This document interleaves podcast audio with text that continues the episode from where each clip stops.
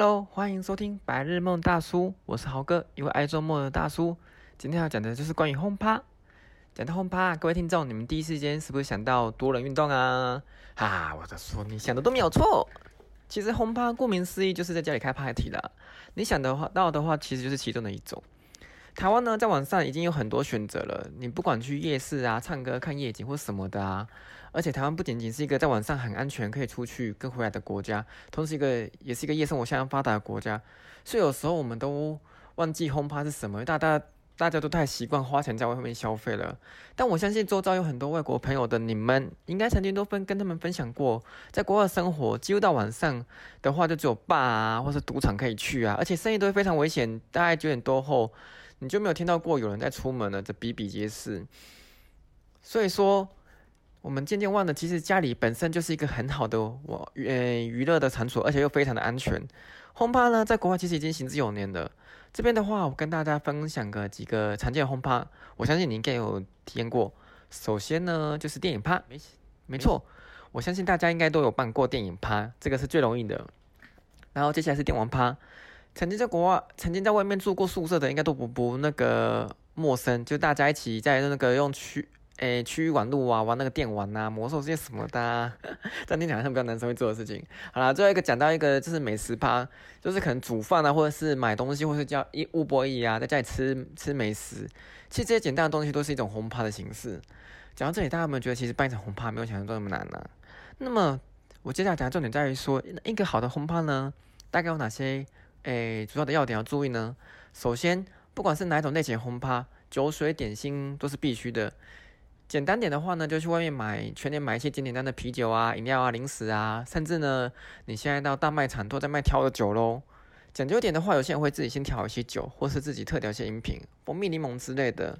这主要在于说，在整个轰趴的过程中，大家可大家都不想要，应该都不会想说再出去出门吧，所以基本上都会把一些就对准备一些吃的啊，或是喝的啊，这样到时候大家到这里的时候，就不要再出门去买任何东西了。可是虽然说现在有 Uber 还是或者是 f o o Panda，可尽量还是避免说你们到时候还在去叫东西过来，这样其实蛮麻烦的。接下来第二点呢，就是让来的客人很了解清楚今天的主题到底是什么，比方说。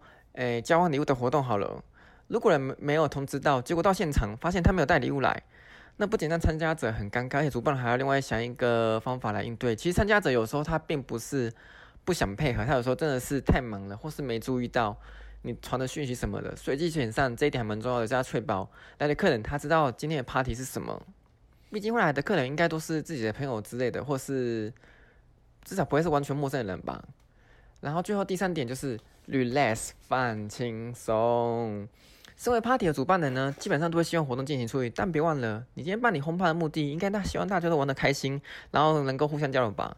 但其实如果大家有参加一个 party 的话，一定都会发现，其实有些人真的是很不受控，总是会把活动呢带到别的方向，然后会抢走那个主办的主 key。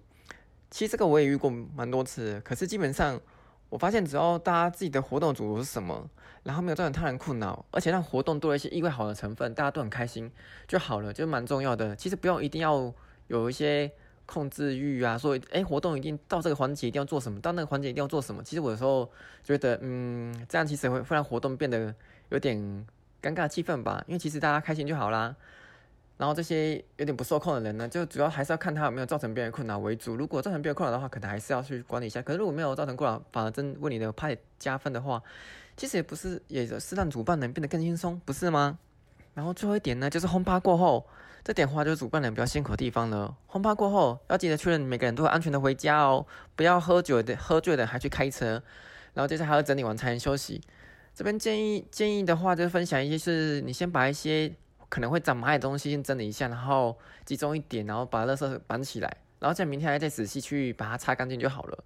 这是我自己的一个 tips 啊，因为这样子不会花太多时间。就是你不就是人家是把东脏东西盖盖个棉盖布那样的感觉，你是把东西集中在一起而已。然后如果当天有人不急的话，可以请他一起回家。哎，如果不有人不急着回家的话，可以请他一起帮忙。其实我觉得这也是一个 home 拍一个蛮温馨的环节。然后听到这里的话，听众们，如果你们觉得红牌还是很麻烦的话，那我这边分享一个小教室。小招式，最简单化就是去外面消费啦。比方说，大家最喜欢钱柜，一样准备好自己酒水跟饮跟食物，然后又可以唱歌，唱完帮你输死，这是两人派对的大帮手啊！虽然说这样就不是轰趴了啦，结论还是花钱最快。但我还是推荐大家多办一些轰趴，发一点创意，因为毕竟轰趴你可以做各种形式。好啦，说到这里，不知道各位听众有参加或办过别人的轰趴吗？其实约个三五好友呢，到家里泡泡茶、喝喝酒啊，躺在沙发上啊，讲废话啊，甩飞一整天，也是个很好的轰趴选择呢。最后呢，我要分享一位来自于我朋友林小姐她的白日梦。她说呢，台湾既然有女仆咖啡厅，那怎么没有男仆咖啡厅呢？那么，不知道大家有没有什么奇怪的白日梦想要分享给大家呢？欢迎随时留言给我哦。那么，我们下周见，拜拜。